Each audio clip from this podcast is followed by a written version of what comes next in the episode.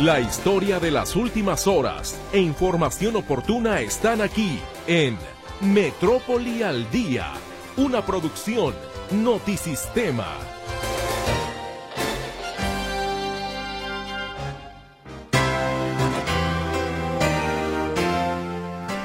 ¿Cómo le va? Muy buenas tardes. Con muchísimo gusto le doy la bienvenida a Metrópoli al Día.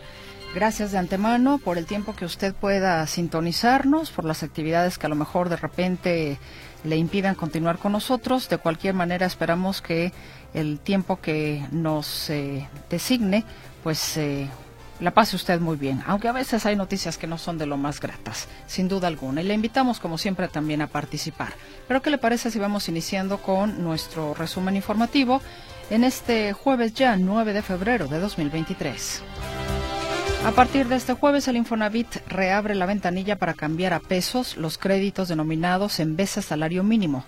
El esquema ofrece eliminar los ajustes anuales ligados al aumento salarial. Recordarle a las familias que todavía tienen su crédito en veces salarios mínimos, o sea, créditos de antes de 2016, que a partir de hoy en mi cuenta .infonavit.org.mx pueden convertir su crédito a pesos. Organizaciones civiles convocan a una protesta contra las reformas al INE para el 26 de febrero en el centro Tapatío. Somos eh, 20 colectivos, 20 movimientos que aglutinamos a su vez eh, otros grupos. No es una manifestación y no es un, no es un movimiento partidista. Aceptar sus errores en la atención de mujeres violentadas no sirve de nada si la Secretaría de Igualdad Sustantiva en Jalisco no aplica acciones concretas para evitar los asesinatos advierte el Centro de Derechos Humanos del ITESO. Una culpa que no va acompañado de acciones concretas que puedan reducir rápida y sustancialmente la violencia hacia niñas y mujeres en el Estado. La zona metropolitana de Guadalajara inició el año con una calidad de aire tres veces peor en comparación con el 2022. A la fecha se han registrado 28 episodios de contaminación que han derivado en la activación de contingencias y precontingencias ambientales. Este año iniciarán las obras para la terminación del Paseo Alcalde desde la Avenida Niños Héroes hasta la estación del tren en Avenida Washington, anuncian autoridades tapatías. Al resistirse a un asalto, un hombre que atendía una tienda de abarrotes recibió un disparo de bala en el pecho. Sería millonario el decomiso de droga realizado en narcolaboratorio descubierto en Zapopan.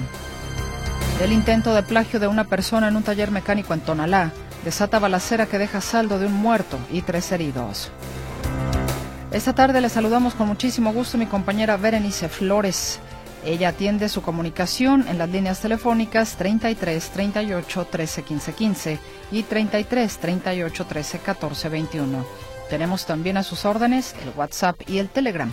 El número es el 33 22 23 27 38. Mi compañero César Preciado estará en el trayecto de este espacio informativo, las dos horas, ahí en el control de audio, y ante este micrófono, su servidora, Mercedes Altamirano. Le recuerdo que hoy es eh, jueves de consultorio, así es de que le invitamos a participar. Ya un poquito más adelante le diré cuál es el tema que tenemos para usted y cuál es el especialista.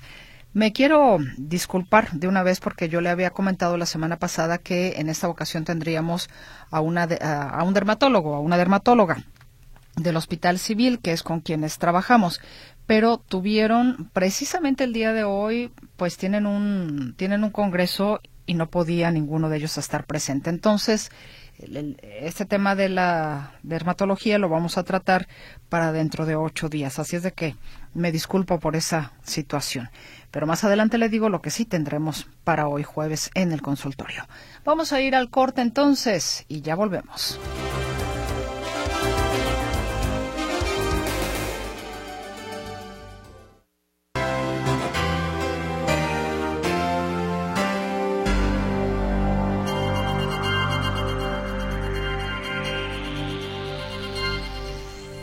Hoy también tendremos para usted para reflexionar, para reflexionar con el doctor José Antonio Esquivias Romero, rector de la Universidad Panamericana. Así es de que también, por supuesto, le invitamos a que escuche esa sección. En esta ocasión también le hago un adelanto. El tema que va a reflexionar el doctor Esquivia será la innovación para la vida. Y en cuanto al consultorio se refiere, por si el tema es de su interés, tantas cuestiones que hay definitivamente en el tema de la salud, vamos a hablar sobre la epilepsia, la epilepsia en los niños, con, la doctora Melissa Chávez Castillo. Ella es encargada de la clínica de epilepsia del antiguo Hospital Civil de Guadalajara, Fray Antonio Alcalde. Y saludo con mucho gusto a mi compañero Arturo García Caudillo porque, bueno, iba a ver Arturo, tú me dirás por dónde comenzamos porque hay por aquí dos temas contigo, lo del Infonavit que reporta ya más de 965 mil créditos reconvertidos, eh, reabrió la ventanilla para cambiar a pesos estos créditos que son denominados en de salario mínimo. Y también por ahí estabas atento a lo que sucedía de la reunión que tenían programada a las cinco y media el INE en el Senado de la República. Cuéntanos, tú dirás por dónde comenzamos. Muy buenas tardes. ¿Qué tal, Mercedes? ¿Cómo están, amigos? Me da gusto saludarles. Bueno, comienzo diciéndoles que la reunión entre los consejeros del INE y la Junta de Coordinación Política, en la que también están presentes integrantes de las Comisiones Unidas que están eh, analizando eh, las modificaciones que hicieron diputados al Plan B de Reforma Electoral, se, se adelantó, originalmente estaba programada para las cinco y media y comenzó cuatro, cuatro y media, de tal forma que en este momento todavía está en desarrollo esta reunión, es una reunión a puerta cerrada, solamente se permitió el acceso a los medios de comunicación, a los gráficos, básicamente fotógrafos y camarógrafos, para que tomaran aspectos de esta reunión. Eh, en esta eh, reunión eh, pues se han venido escuchando las presentaciones que han hecho los eh, los consejeros del INE eh, y las pues las cuestiones que les preocupan en esta reforma. Y pues bueno están no sé si los 11 consejeros pero sí por ejemplo lo, logré logré observar entre los que están presentes a eh, Adriana Favela, a eh, Ciro Murayama, eh, a Lorenzo Córdoba Vianelo, ahí está José Alberto Ruiz, está Edmundo Jacobo Molina, eh, me parece que no son no, no están los once, pero si acaso faltaría uno o dos cuando mucho. Eh, y están presentes pues los coordinadores de todos los grupos parlamentarios representados en este Senado de la República.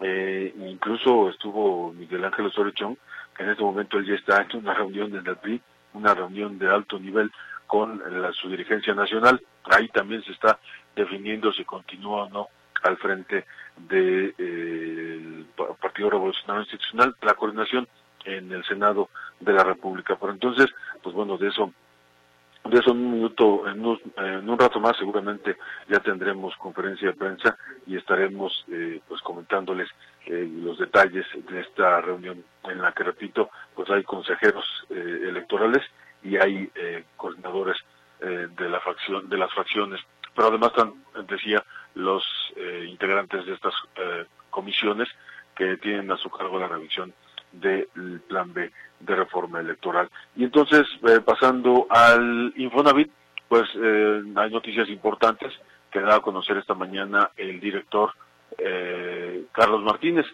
por un lado, en el caso de los migrantes, porque hoy precisamente en Cámara de Diputados ya se tenía la, la una iniciativa para modificar la ley del Infonavit y permitir que los, los migrantes mexicanos en Estados Unidos y los migrantes en general mexicanos eh, en el extranjero puedan acceder desde el extranjero a una casa aquí en un crédito de vivienda aquí en nuestro país. Y el otro tema es el que tiene que ver eh, y van ligados van de la mano con eh, la el tema de cambiar los créditos para beneficio de los derechohabientes de veces salarios mínimos a pesos de tal forma que se puedan ahorrar eh, bastante dinero en estos créditos. Pero vamos a escuchar a Carlos Martínez, el mm, director del Infonavit. establecimos el programa Infonavit sin fronteras. Con ese, los migrantes desde Estados Unidos en cualquier remesadora pueden depositar el crédito de su familiar aquí en México.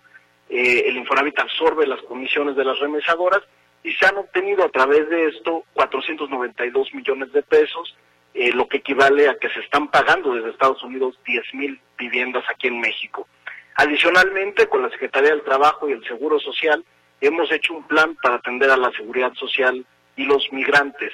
El día de hoy, en la Comisión de Vivienda y Seguridad Social de la Cámara de Diputados, se dictaminará una reforma a la ley que precisamente tiene este fin, que se puedan inscribir los migrantes al Infonavit y también puedan ser sujetos de crédito del instituto, así como se hizo con el Seguro Social. En la que sigue, también el presidente nos pidió acabar con los créditos impagables y así lo hemos hecho. Al cierre del año pasado se han convertido ya a pesos 966 mil créditos y esta conversión ha significado para las familias una condonación de sus saldos por 75 mil millones de pesos. Recordarle a las familias que todavía tienen su crédito en veces salarios mínimos, o sea, créditos de antes de 2016, que a partir de hoy en mi cuenta .infonavit.org.mx pueden convertir su crédito a pesos. Para quien no lo hizo y sigue teniendo los créditos viejos, eh, hicimos esta medida de compensación, es decir, en lugar de que eh, los créditos aumentaran con la inflación, se hizo una tasa menor. Se aplicó este año 5.20%, lo que implicó un beneficio a las familias de 24 mil millones de pesos y que benefició a 2 millones de personas. Finalmente.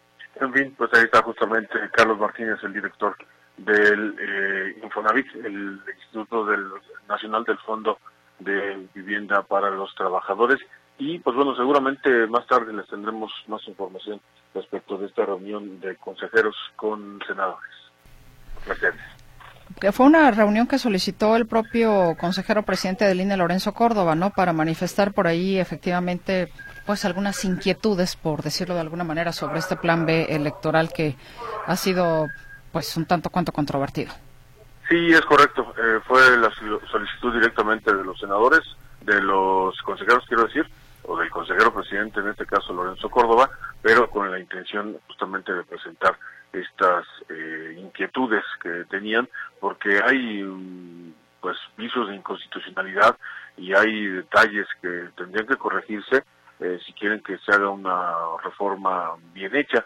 Eh, o si no, pues ya están advertidos y de hecho ya hay controversias constitucionales sobre las primeras dos leyes que han sido eh, aprobadas en el Congreso y publicadas por el Ejecutivo, pero faltan cuatro y en estas cuatro, que son las que están aquí en el Senado, pues habría todavía que hacer algunas correcciones. Mercedes.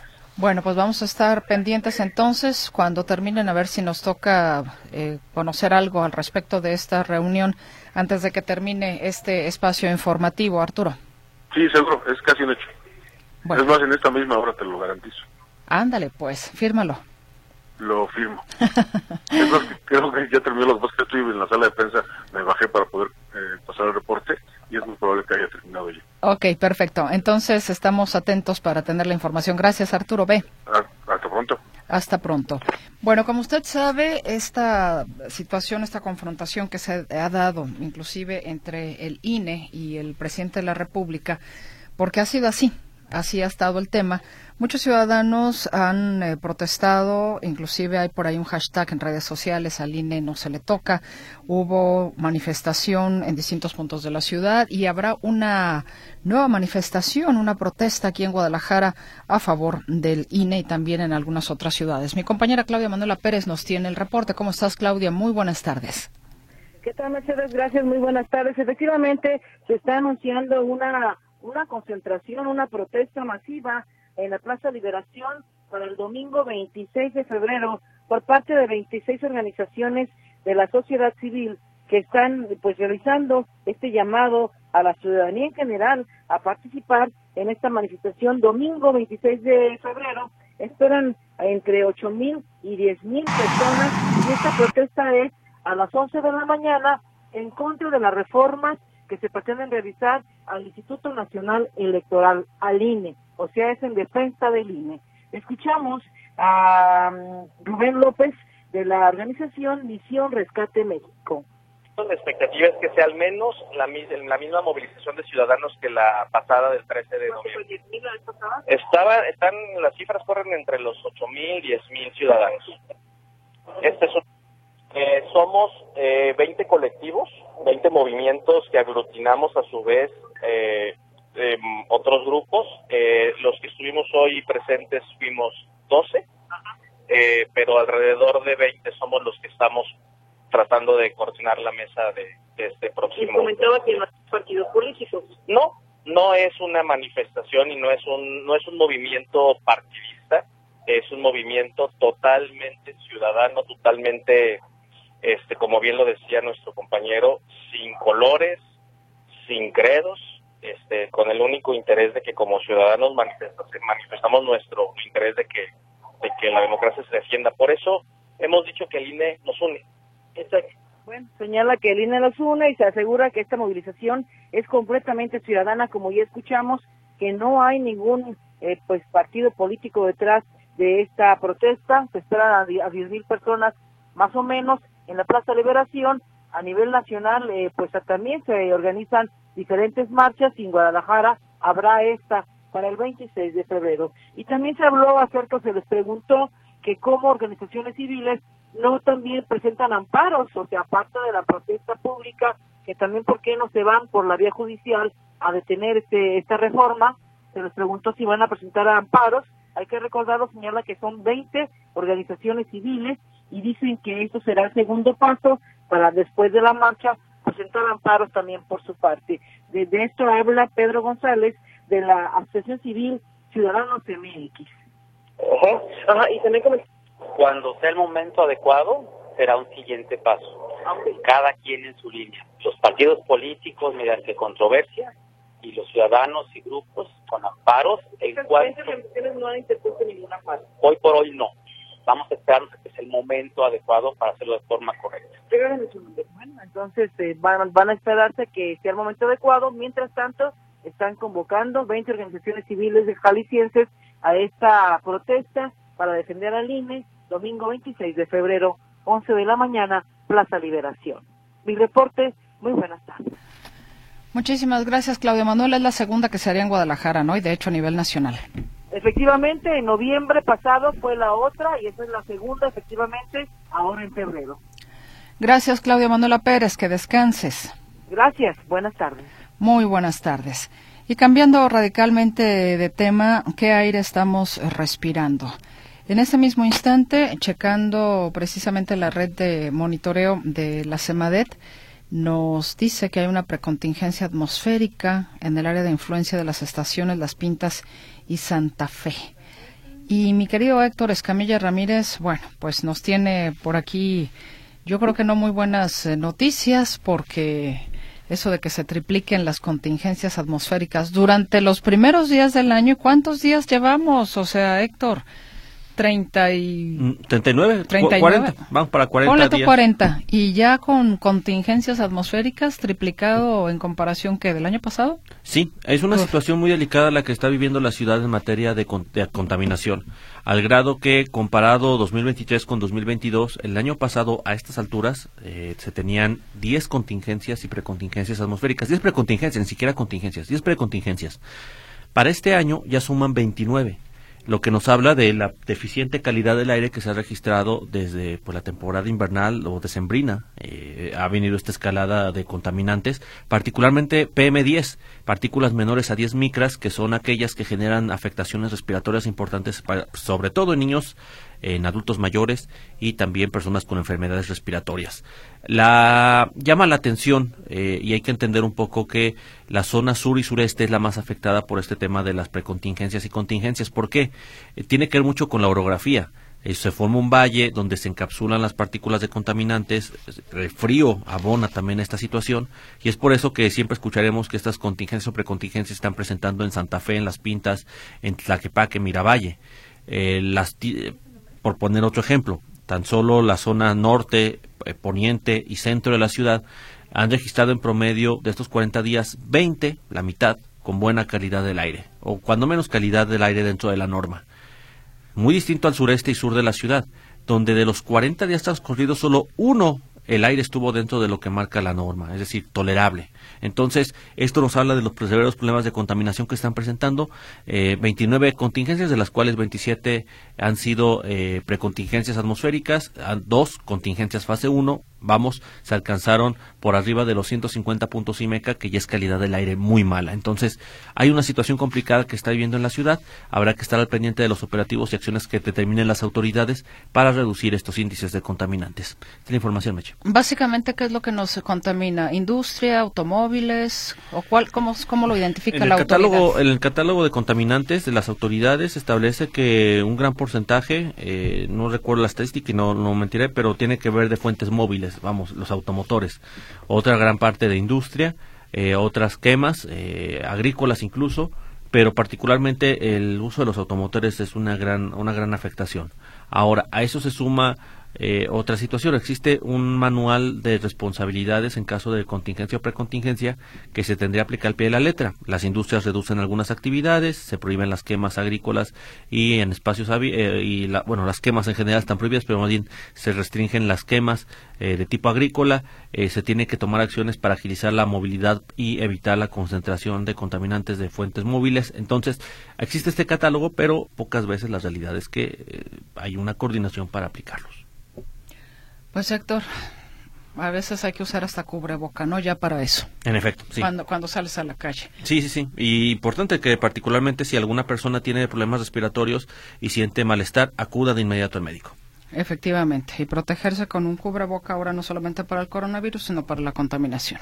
Así es. Muchas gracias, Héctor Escamilla Ramírez. Hasta luego. Y bueno, en términos generales, ya le decíamos a usted que está efectivamente la precontingencia atmosférica en las estaciones Las Pintas y Santa Fe. Precisamente de este eh, contaminante, el PM10, que ya le describía mi compañero Héctor Escamilla. En términos generales, el índice de calidad del aire en el área metropolitana de Guadalajara es mala. El mayor número, el mayor registro está, como le digo, en Las Pintas con esta precontingencia. Está Santa Fe con eh, Las Pintas con 121, Santa Fe con 113. eh, con, sigue en, en, el tercer escalón de contaminación Loma Dorada con 112. Luego de ella nos vamos a Miravalle. Pero como le señalamos en términos generales, la zona metropolitana de Guadalajara en este momento, su calidad del aire es mala. Para que lo considere, pues, no hacer ejercicio al aire libre, cuidar particularmente a personas de la tercera edad, a niños o personas que estén con algún padecimiento respiratorio. Y hablando de lo que sucede justamente en nuestro medio ambiente, ante la ausencia de lluvias invernales o las llamadas cabañuelas, se adelanta el estiaje y se prevé una fuerte temporada de incendios este 2023. Eso es lo que señaló Francisco Cortés Rivera de Protección Civil de Zapopan. no vamos a tener lluvias invernales o no las estamos teniendo. Por ende, se adelanta la temporada de incendios. Ya tenemos incendios, se empiezan a presentar.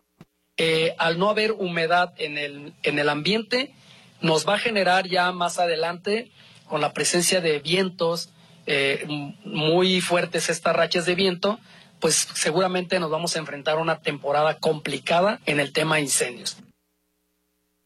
Caray, pues no es muy alentador escuchar esto, ¿no? De que nos vamos a enfrentar a una temporada complicada en el tema de incendios, porque sabemos, lo hemos eh, vivido, quienes vivimos en la zona metropolitana de Guadalajara, cuando hay estos incendios, la contaminación, pues tremenda.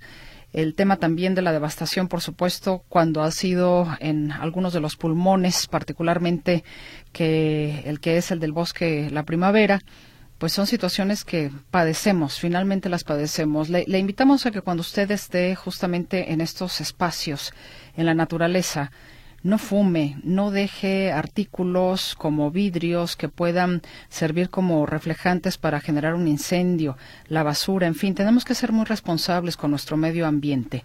Así es de que, bueno, los incendios ciertamente también tienen una, eh, una razón de ser, ¿no? Cuando son inclusive eh, generados por la propia naturaleza en aras de una renovación. Pero nosotros los seres humanos hemos llegado a afectar quizás o más bien no quizás, hemos llegado a afectar los ciclos naturales que tiene de recomponerse la naturaleza cuando la invadimos, cuando somos negligentes, cuando la agredimos, cuando hacemos cosas justamente para destruirlas. Y finalmente lo que destruimos es nuestro entorno, nos destruimos un poco a nosotros mismos cada vez que sucede alguna situación en la que interviene la mano del hombre. Entonces, bueno, lo que se prevé, ya lo escuchó usted, enfrentar una temporada complicada en el tema de incendios. Eh, de hecho, en noviembre y diciembre, también recordaba Francisco Cortés Rivera de Protección Civil de Zapopan, se registraron ya varios incendios forestales. Por lo que, bueno, pide a la ciudadanía aumentar las medidas preventivas. Vamos a un corte comercial, regresamos.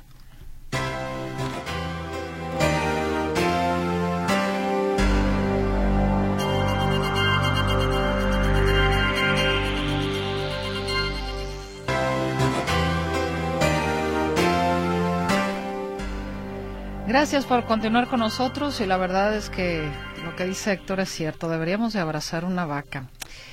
Eh, y sobre todo cuando vemos la, lo, cruel de la industria, ¿no? De la industria lechera o de la industria cárnica, sí deberíamos de reflexionar mucho en ese tema, porque aparte el, la situación de mantener tanto animal eh, ha venido eh, derivando en menos agua para que podamos comer carne. Y ha venido también generando una situación de, pues, eh, de contaminación, porque el hecho de mantener a tantos animales para la industria cárnica también nos lleva a situación muy complicada con, con el medio ambiente. Y también incluso para quienes les mueve la, la ética de la compasión, ¿no? Entonces son, son, son muchas cosas, son muchos aspectos y es un tema que también inclusive me queda claro enfrenta a quienes son veganos, a quienes son carnívoros, pero a veces sí creo que sobreexplotamos a los animales, nos creemos superiores a ellos y, y a veces los animales nos dan muestra de pues de mayor eh, sensibilidad ante algunas cosas, ¿no? En fin, es, ese es un tema, es todo un tema. Y bueno, yo le agradezco al auditorio que se comunique con nosotros. El señor Raúl Dueñas Villaseñor, ¿cómo me le va? Le agradezco infinitamente que se comunique con nosotros. Le deseo una muy buena tarde. Dice María del Rocío, soy de la tercera edad y mi hijo es discapacitado. Le dieron su tarjeta de bienestar, pero la metí al cajero para activarla y aparece como bloqueada. ¿Qué puedo hacer? Pues hablar directamente con el, con el banco. No sé en qué banco la metió en el Banco del Bienestar. Entonces sería bueno, María del Rocío, que checara ahí mismo con el banco, que le dijeran, oye, ¿por qué tengo, por qué aparece como bloqueada? Entonces sería manejarlo directamente con el banco a cuyo cajero eh, fue usted a retirar dinero. Nos dicen, buenas tardes, los vecinos. Ah, bueno, esto ya lo habían pasado, perdón. Muy buenas tardes. Una pregunta. ¿A partir de qué fecha puede uno hacer el cambio a pesos en el Infonavit y cómo se puede hacer? Saludos y muchas gracias. Ya, ya desde ahorita hay una página en internet, inclusive, en, inclusive ahora le comparto con mucho gusto la información si gusta usar por este medio. Nos dicen árbol naranjo seco en calle Eucalipto 1648 a punto de caer. Bueno, creo que, ah, ese fue el mismo que le mandaron a Víctor Montes Rentería. No, pues no, no parece, como bien decía Víctor, que esté a punto de que esté a punto de caerse, al menos en la fotografía no lo parece. Dice Hugo Santos, ¿me pueden repetir dónde se hace el ajuste del Infonavit a UMAS? Bueno, ahora le paso también la, la información por este medio con mucho gusto. Nos dicen, eh, buenas tardes. A ver, no, no, le puedo decir sin ningún problema. No he escuchado al doctor Pedro Mellado qué ha pasado con él.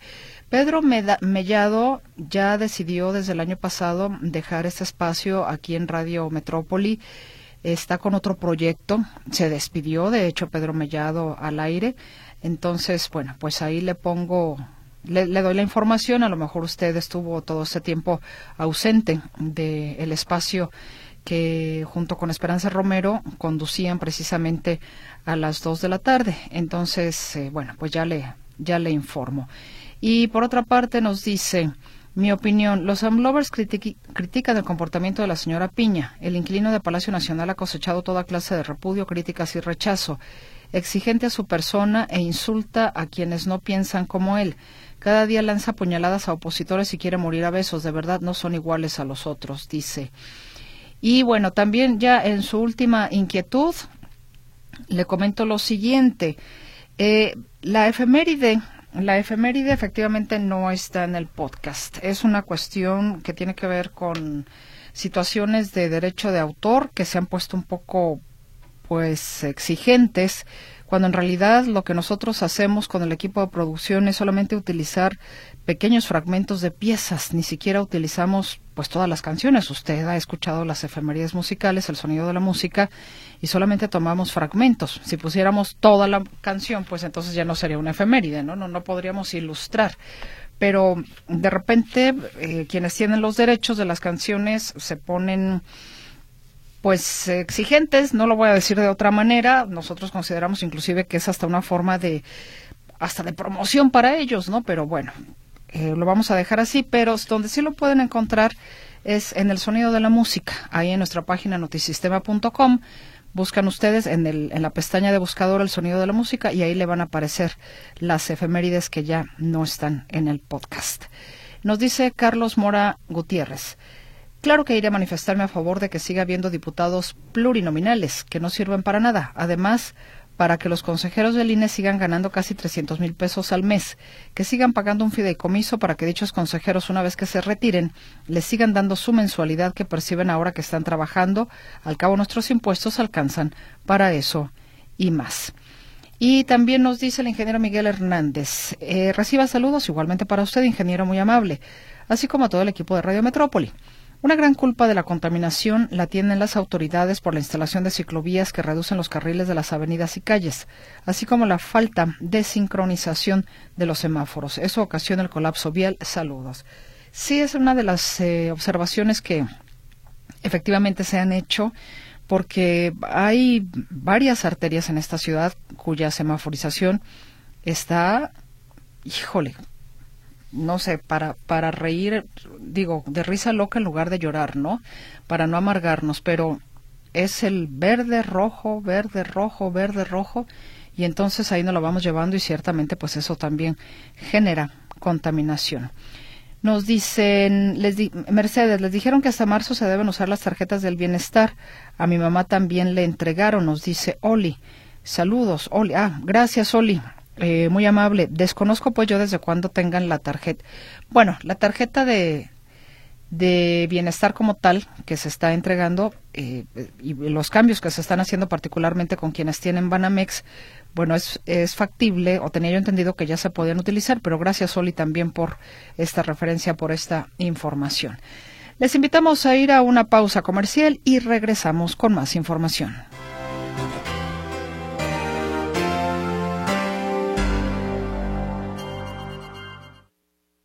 Para reflexionar. Con la participación del doctor José Antonio Esquivias Romero, rector de la Universidad Panamericana, Campus Guadalajara. Y en esta tarde noche ya prácticamente el doctor Esquivias reflexiona sobre el siguiente tema, la innovación para la vida. Dicen por ahí también, doctor, que renovarse o morir me sonó un poco en ese tenor, pero usted nos dirá con precisión. Bienvenido, buenas noches. Gracias, Mercedes. Pues efectivamente por ahí va el tema, por ahí va. De hecho, esto, esto de renovarse o morir, recordar a tu querido auditorio y tú, eh, pues que es un tema que Oppenheimer hace unos años eh, desarrolló en un libro que tenía ese título, ¿no?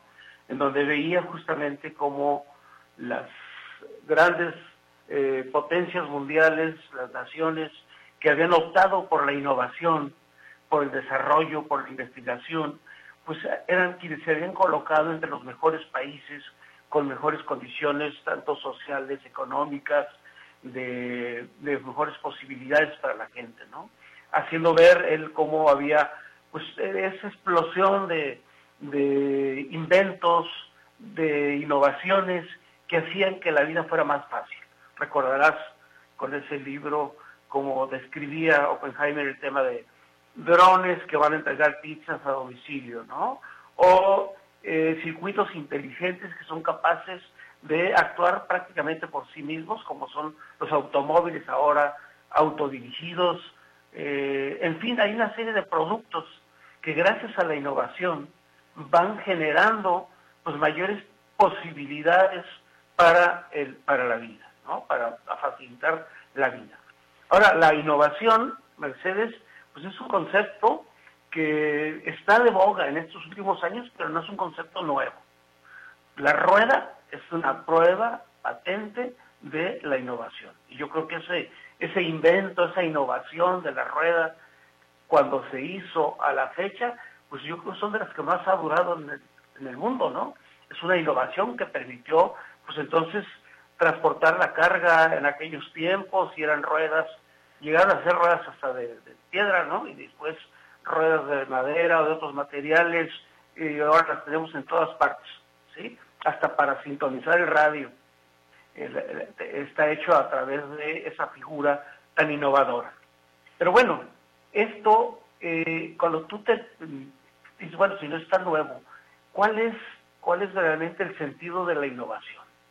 Por eso, en mi afán de reflexionar sobre este, este tema, pues luego me di a la tarea de buscar en, pues, en, diferentes, eh, digamos, literaturas, saber qué había sobre cómo se percibe o cómo se concibe el concepto de innovación.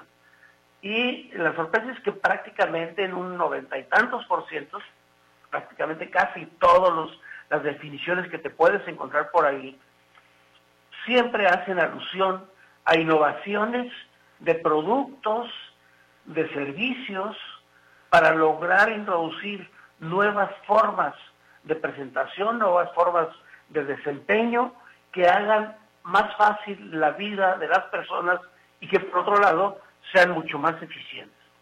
Pero luego yo me lancé a la Real Academia, que dijo que de ahí salen muchas, eh, muchos elementos básicos que nos sirven justamente para reflexionar sobre estos temas. Y bueno, me encontré con la Real Academia que innovar viene del latín innovare, que dice de mudar o alterar algo, introducir. Doctor, se cortó la comunicación. ¿Perdón? Doctor, se había interrumpido la comunicación. Una disculpa. Ah, ya, continúe, perdón. Nos quedamos hasta hasta la Real Academia. Sí. Les decía que había que mejorar. ¿Sí? Entonces, eh, esto, eh, esta definición de mudar o alterar algo introduciendo novedades para mejorarlo, según la Real Academia, me hace reflexionar sobre si es posible también incluir este concepto en las personas. Si podemos nosotros también innovarnos con este esquema que tú también manejabas, ¿no? Innovar o morir. Innovarnos a nosotros mismos. Eh, pensar en qué cosas podemos innovar en nuestra forma de ser, en nuestra forma de reaccionar con las personas, en nuestra forma de servir a los demás.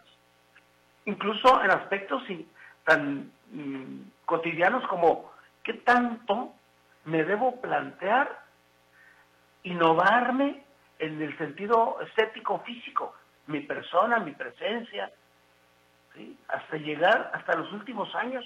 No es un asunto de buscar la forma innovadora de cómo me presento a los demás, simplemente por estar a la moda o por cambiar, sino cómo le soy más agradable a los demás, incluso en mi aspecto. En nuestra forma de ver la vida, cómo podemos ir innovando, porque podemos cansar. ¿sí? Cuando una persona ve la vida con negativismo, todo está mal, lo que se está, lo que está pasando en el mundo, etcétera, luego cansa a los demás. ¿Cómo qué tenemos que quitar o qué tenemos que, como dice la Real Academia, podar, ¿sí? eliminar de nuestra forma de ser para que veamos de otra manera el mundo, nuestras nuevas formas de pensar, ¿sí? Nuevas formas de pensar no significa, Mercedes, el que tengamos que traicionar nuestros principios. Significa que tenemos que replantearnos nuestros pensamientos para siempre irnos reinventando día a día. Es una necesidad fundamental como seres humanos que debemos tener para reinventarnos. ¿Para qué? Justamente para que tengamos mejores posibilidades de servicio a los demás, mejores posibilidades de vivir mejor el tiempo que nos quede en esta tierra y conservar lo que debemos conservar, modificar lo modificable, conservar lo esencial y con esto conseguir así un mejor personaje. Así como los países le han apostado a la innovación para ir sacando nuevas formas, nuevos modelos, nuevas tecnologías, nosotros debemos abordar esto para ofrecer nuestro mejor, nuestra mejor versión Mercedes, lo mejor de nosotros que es lo fundamental y para eso necesitamos innovar en nuestra persona siendo prudentes, siendo consistentes y también teniendo eh, la pertinencia, siendo prudentes, consistentes y pertinentes. Creo que con esto podríamos quedarnos para reflexionar un poco y decir, oye, de veras, no soy el mismo que ayer, hoy, ni tendré que ser el mismo mañana, porque por lo menos ya tengo un día más de edad. Busquemos la forma de siempre conservar la esencia y buscando las mejores formas de presentación hacia los demás para la mejora del mundo y de la sociedad. Hasta aquí mi reflexión, Mercedes. Te agradezco mucho y saludo a tu auditorio con mucho cariño. No, al contrario, doctor, buena reflexión porque a veces nos empeñamos en dar la peor cara de nosotros. Así es, Mercedes. Que tenga una estupenda noche y nos escuchamos el próximo jueves, si nos lo permite, doctor Esquivias. Con, mucho gusto, Mercedes. Un saludo y a ti y a tu auditorio. Gracias, igualmente. Hasta la próxima. Para reflexionar. Con la participación del doctor José Antonio Esquivias Romero rector de la Universidad Panamericana, Campus Guadalajara. La Procuraduría Estatal de Protección al Ambiente realizó una clausura total temporal a un centro de acopio de residuos de manejo especial ubicado dentro de la zona de recuperación ambiental El Bajío en Zapopan, que operaba sin la autorización en materia de impacto ambiental emitida por la Secretaría de Medio Ambiente. La clausura fue resultado de una visita de inspección que realizó personal operativo de la PROEPA en atención a una denuncia ciudadana. Durante la visita se observó que los residuos se recibían y almacenaban de manera irregular dentro y fuera de las instalaciones del establecimiento. Además, el responsable del establecimiento no presentó la documentación referente al destino final de los residuos de manejo especial acopiados, entre ellos plásticos, así como metales y chatarra. Y en otras cosas, la inflación en México repuntó en el primer mes del año, impulsada por la llamada cuesta de enero, para llegar a 7.91% a tasa anual, cifra superior al 7.82% reportado en diciembre pasado, ligando así dos meses al alza. Eh, revelan datos publicados por el INEGI. En el primer mes del año, el índice nacional de precios al consumidor aumentó 0.68% respecto al periodo inmediato anterior, la tasa mensual más alta desde agosto del año pasado. La dinámica del periodo está caracterizada por los usuales incrementos que se dan a principios del año, tanto por ajustes de empresas y comercios como de impuestos, con algunos ya materializándose en la primera quincena del mes. Y ciertamente, bueno, eh, junto con pegado, como diría mi abuela, pues también ahí tenemos el tema de cuáles han sido los productos que en este primer mes del año subieron o se encarecieron significativamente y que por cierto pues tuvieron esos precios una mayor incidencia en el índice nacional de precios al consumidor.